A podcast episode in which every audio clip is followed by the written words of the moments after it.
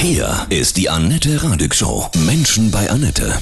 Heute mein Gast, ich freue mich sehr, der ehemalige Präsident von Mainz 05, Harald Strutz. Guten Morgen, Harald. Ich grüße Sie. Hallo, guten Morgen, Annette. Grüße Sie. Sie waren von 1988 bis 2017 im Amt. Jetzt haben Sie Ihre Autobiografie geschrieben. Das Buch heißt Unfassbar. 29 Jahre Mainz 05. Was ist in einem Satz das Unfassbarste?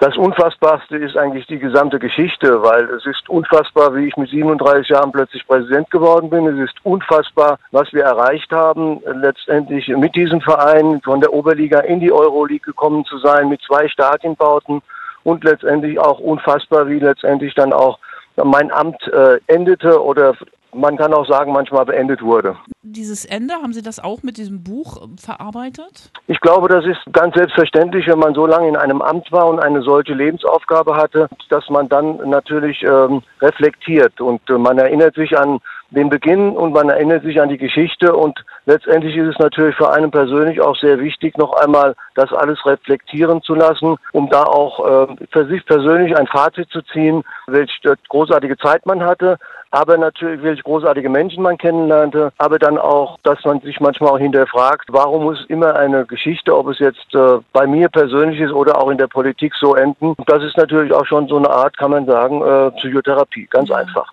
Können Sie noch mal kurz erklären, wie dieses Ende war aus Ihrer Sicht?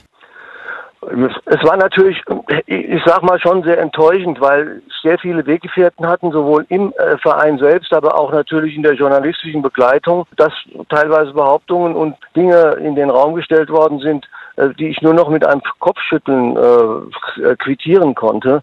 Äh, es ist etwas, wenn man eine solche Geschichte schreibt wie wir, und da denke ich auch an meine Vorstandskollegen natürlich, es irgendwo auch angebracht gewesen wäre, das Ganze mehr, ich sag's mal bewusst so, zu estimieren, aber man kaprizierte sich darauf, irgendwelche Dinge in den Raum zu stellen, Behauptungen aufzustellen, das bis sogar hin zu den Vorwürfen einer möglichen strafbaren Handlung, dass man dann einfach da gesagt hat, sagt mal, hat man das jetzt in der Tat verdient? Ist denn das eigentlich das Fazit, was teilweise auch in der journalistischen Begleitung aufgebaut worden ist oder nicht? Und da muss ich sagen, das sage ich auch ganz bewusst, in diesem Spiel war Rockland überhaupt nicht involviert.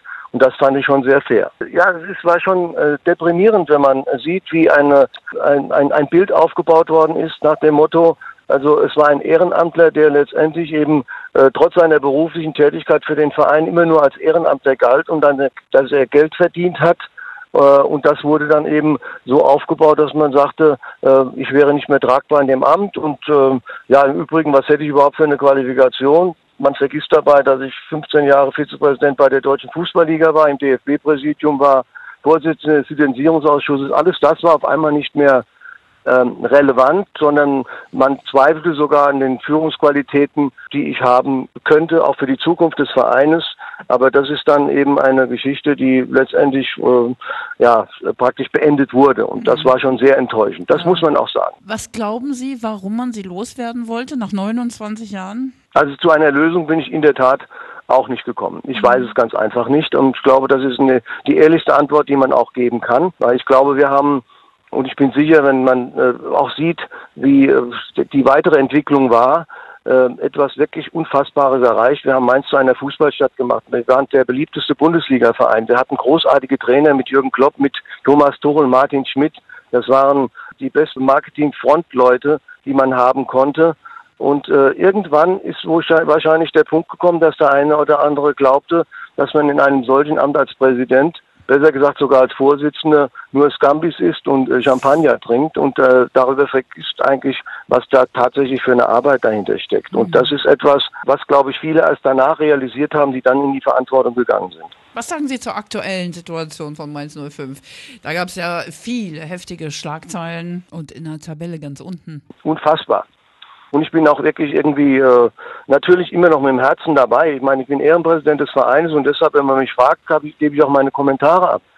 Ich glaube, dieser Verein hat eine hat wirklich in einer unfassbar schnellen Zeit seine seine Strahlkraft verloren. Äh, dieser Verein Mainz 05, der für viele auch eine Heimat war, hat diese gesamte Herzlichkeit, diese Wärme, die uns immer ausgezeichnet hat, verloren Und deshalb hat natürlich auch Mainz 05 im Moment in der Bevölkerung von Mainz eben kein gutes Standing mehr. Mhm. Alles das, was eben geschaffen worden ist, ist in relativ schneller Zeit, ich spreche jetzt von äh, zwei Jahren, einfach äh, ad absurdum geführt worden. Und äh, dass einem das natürlich wehtut, äh, ist klar.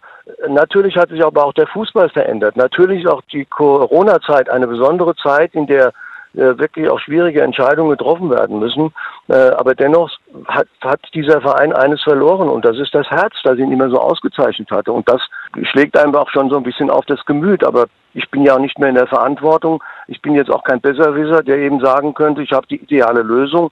Alles das sind Dinge, die einem durch, zwar durch den Kopf gehen, aber das ist eben ein Zeichen dafür, wie unfassbar schnell ein äh, großartig entwickeltes Unternehmen auch plötzlich wieder völlig uninteressant werden kann.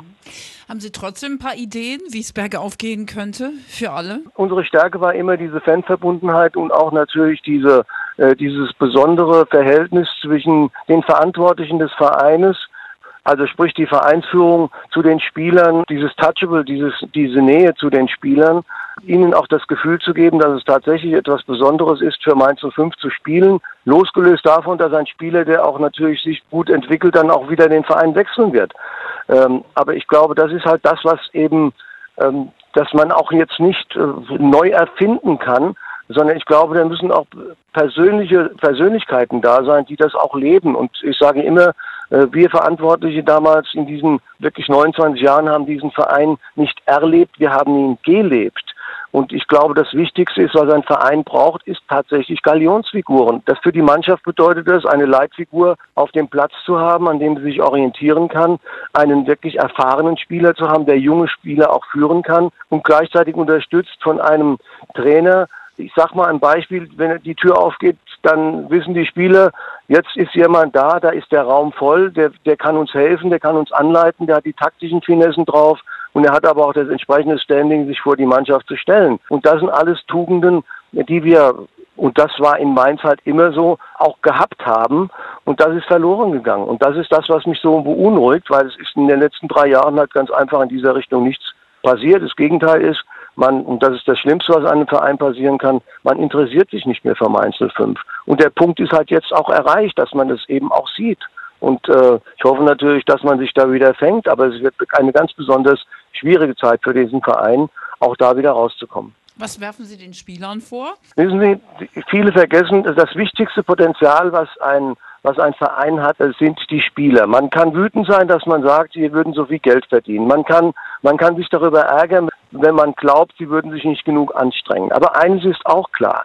Äh, diese Mannschaft muss gehätschelt und gepflegt werden. Ein großartiger Trainer, den wir hatten, Wolfgang Frank, hat gesagt, denkt immer daran, ihr könnt wütend sein auf die Spieler, aber es sind diejenigen, die diesen Verein wirklich repräsentieren und nach vorne gehen. Wenn man den Spielern plötzlich vorwirft, ja, sie werden in einen Streik getreten und sie würden sich nicht dazu äußern, dann kann man, wenn man genug Erfahrung hat, genau daraus schließen, dass eben die Kommunikation und diese Verbindung, genau die zwischen der sportlichen Leitung und der Mannschaft ganz einfach nicht funktioniert hat. Und wenn dann ein Trainer noch kommt, der letztendlich eben äh, nicht die Überzeugungskraft hat, von äh, dem die Spieler auch nicht vertrauen, dann ist das das klare Ergebnis. Es funktioniert nicht und es kann nicht funktionieren. Denn dann kriegst du kein Team zusammen, sondern du hast wirklich nur individuelle Spieler, Ich-Gesellschaften, die daran denken, wieder diesen Verein zu verlassen und die keine Bindung zu dem Verein aufbauen. Mhm.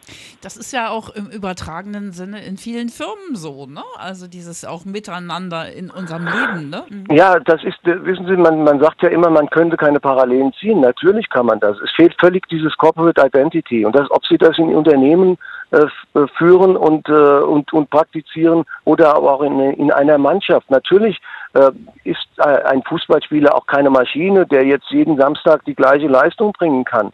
Aber dafür ist das Team da. Wenn einer etwas schwächelt, dann wird er halt aufgefangen. Aber wenn man keine äh, wirklich Interessensgemeinschaft ist, die auch mit einem mit einer Empathie untereinander Fußball mhm. spielt und sich gegenseitig hilft. Und das ist gerade die Aufgabe eines Trainers, eben ein, ein Team zu bilden um zu sagen, ihr seid stolz, ihr müsst stolz sein, für diesen Verein spielen zu können, dann kriegen sie das klare Ergebnis, das wir jetzt sehen und äh, bei Mannschaften, die dann ganz einfach am Ende der Tabelle stehen. Ja, ich denke, dass jeder einzelne Spieler auch wirklich gesehen werden muss in seiner Persönlichkeit. Ne? Und dass es die große Kunst ist, das dann äh, diese individuellen Typen in einem Team zusammenzufügen. Ne? Genau das ist ja der Punkt. Wissen Sie, da unterscheidet sich halt ein guter Trainer und ein weniger guter mhm. Trainer. Äh, der eine hat diese Empathie, äh, der, der, äh, der auf die Spieler zugeht. Ich meine, das beste Beispiel ist in der Tat halt ein Jürgen Klopp, der es versteht, sowohl mhm. die Spieler an ihrem Herzen zu packen, aber auch gleichzeitig, und glauben Sie mir, das ist so, natürlich auch knallhart sein kann in seinen Entscheidungen. Das muss er auch. Aber das erwarten die Spieler auch, das sind die auch gar nicht böse.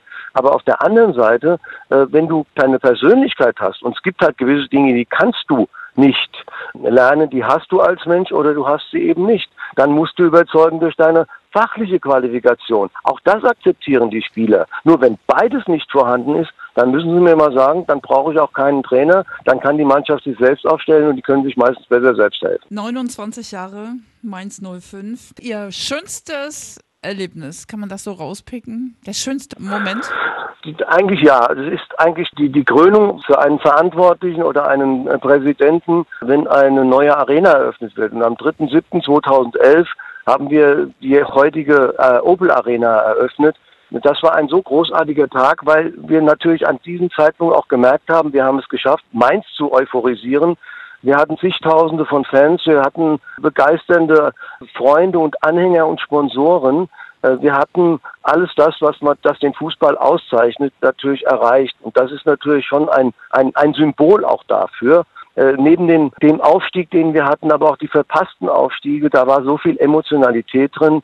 Äh, der Abschied von Jürgen Klopp beispielsweise war auch so ein besonderer emotionaler Moment. Das sind alles Dinge, die natürlich auch bleiben und man einfach am, als Fazit sagen kann, es ist in der Tat eine unfassbare Zeit für einen persönlich gewesen, das miterleben zu dürfen. Was ist für Sie ganz persönlich das echt faszinierendste, das Schönste, das Beste am Spielfußball?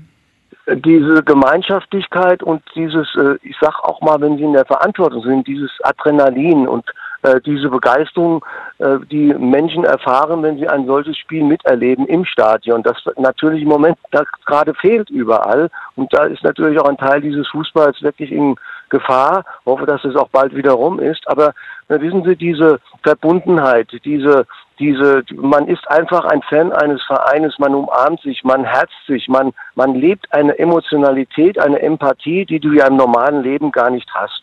Äh, du hast gleichzeitig eben als Fan eines Vereines, und das betone ich auch, eine Heimat in deiner Heimat, weil diese Verbundenheit an jedem Wochenende zu erleben und diese, diese Euphorie, aber auch gleichzeitig eine Trauer, wenn du verloren hast, die jetzt einige Zeit nach dem Spiel immer noch vorhanden ist. Das ist doch das, was wir Menschen alle suchen, einfach ein bisschen raus aus diesem stringenten Berufsleben, sondern einfach frei sein zu dürfen, uns rollen zu dürfen und in Gemeinschaft so etwas zu erleben. Und das ist eben das Faszinierende, nicht nur im Bundesliga-Fußball, sondern im gesamten Weltfußball, diese diese Verbindung, denken Sie an 2006, äh, wie, mein, äh, wie, wie, wie unsere, unser Land sich präsentiert hat, mhm. Äh, das war, das ist einfach etwas, was man gar nicht bezahlen kann, dass man so etwas erleben durfte. Und deshalb ist es auch so schwierig in der jetzigen Zeit, plötzlich da nur am Fernsehen sitzen zu dürfen und die Spiele zu verfolgen und trotzdem äh, bleibt die Verbindung der Fußballfans untereinander natürlich auch bestehen und irgendwann werden auch die Stadien wieder voll sein. Jemand, der jetzt sich nicht so für Fußball interessiert, sagen Sie mal kurz, warum sollte er Ihr Buch trotzdem lesen?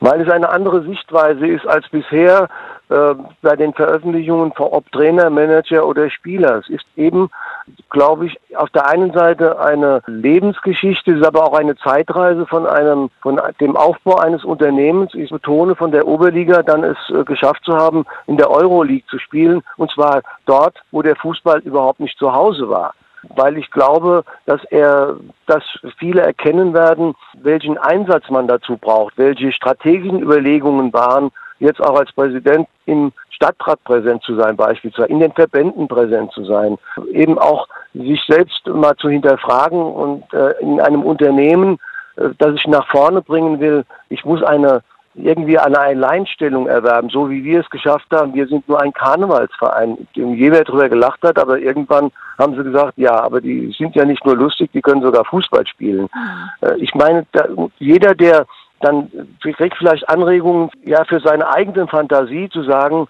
ich muss es ganz einfach anpacken, ich suche mir zwei, drei Leute, die den gleichen Weg mitgehen. Das ist die eine Seite. Auf der anderen Seite natürlich auch zu erkennen, es ist dein eigenes Leben und äh, bei allem Teamgedanken muss man auch gewisse Vorstellungen selbst entwickeln und auch darauf beharren, denn nur dann hat man auch Erfolg. Wie geht es jetzt weiter für Sie? Ich bin ja auch kein Rentner, ich sage immer, ich bin FM, also Freeman. Das heißt, ich habe Zeit, ich habe keine Terminverpflichtungen mehr, ich arbeite für eine Agentur, um äh, beim Bundesverband für mittelständische Unternehmen auch Vorträge zu halten. Leider Gottes natürlich durch Corona in diesem Jahr auch nicht, weil ich doch schon eine gewisse Erfahrung habe, wie man gerade so ein, ich sag nochmal, so ein Unternehmen aufbaut, auf der einen Seite und dann letztendlich aber auch wirtschaftlich seriös arbeiten kann. Aber eines niemals vergisst, nimm die Menschen in deiner Region, in deiner Umgebung, nimm deine Mitarbeiter, deine Angestellten, nimm sie alle mit, versuche sie zu begeistern und dann hast du auch Erfolg. Das war auch der Sinn, eben wie gesagt, dieses Buch einfach zu schreiben, weil es eine andere Sichtweise ist. Äh, das hat mit Fußball natürlich zu tun, aber äh, gerade das, was den Fußball auszeichnet, eben auch diese menschliche Seite, diese großartigen Trainerpersönlichkeiten und auch unterschiedlichen Persönlichkeiten, mit denen man zusammentrifft und getroffen ist, das zu beschreiben. Und genau das wollte ich auch. Und ich mhm. glaube auch, und manchmal darf man auch ein bisschen stolz sein, so ist es auch bestätigt worden, das ist mir auch gelungen. Aber ich glaube, für viele Mainzer insbesondere ist es ein Zeitdokument, in dem sie alles das, was sie erlebt haben in diesen in diesen wirklich 29 Jahren unter meiner Führung ganz einfach nochmal wiedererleben und die neu dazugekommen sind, die können sich daran erinnern und sagen, da wollen wir wieder hin und deshalb müssen wir auch einiges dafür tun, damit diese, diese äh, Herzenswärme, die dieser Verein hatte, auch wieder kommt. Und niemals zu vergessen, dass wir auch manchmal gewinnen müssen. Haben Sie so einen Leitspruch, einen Leitsatz fürs Leben, der Sie immer begleitet hat? Ja, auch in dunklen Stunden? Das Leben ist bunt. Das stimmt, ja. Das ist immer alles dabei. Und den, den ergänze ich jetzt dahin, das Leben ist bunt und bietet unfassbar viel Facetten. Hm, ja, das stimmt. Licht und Schatten, ne? Ist immer alles da. Ja, man, man, man muss auch mal ehrlich sein. Also ich hatte unfassbar viel Licht in meinem persönlichen Leben, mit dem Fußball, aber auch vor dem Fußball. Und äh, irgendwann ist wohl, ist immer eine Frage der Gerechtigkeit, dass dann ein Schatten kommt. Äh, das Problem an der ganzen Geschichte ist, dass dieser Schatten dann eben initiiert worden ist. Und das sage ich auch ganz deutlich. Das ist so und das, damit muss man, musste ich auch fertig werden. Mhm. Wenn Sie so offen fragen, kriegen Sie auch diese offene Antwort. Ich wünsche Ihnen von Herzen alles Liebe. Es freut mich sehr und äh, ich bin gespannt und vielleicht sehen wir uns irgendwann mal und äh, dann erinnern wir uns. Also ich danke auch für diese, diese Art der Fragen, die mal eine ganz andere Art von Interview war, als man sonst hat. Oh, Dankeschön, das freut mich aber.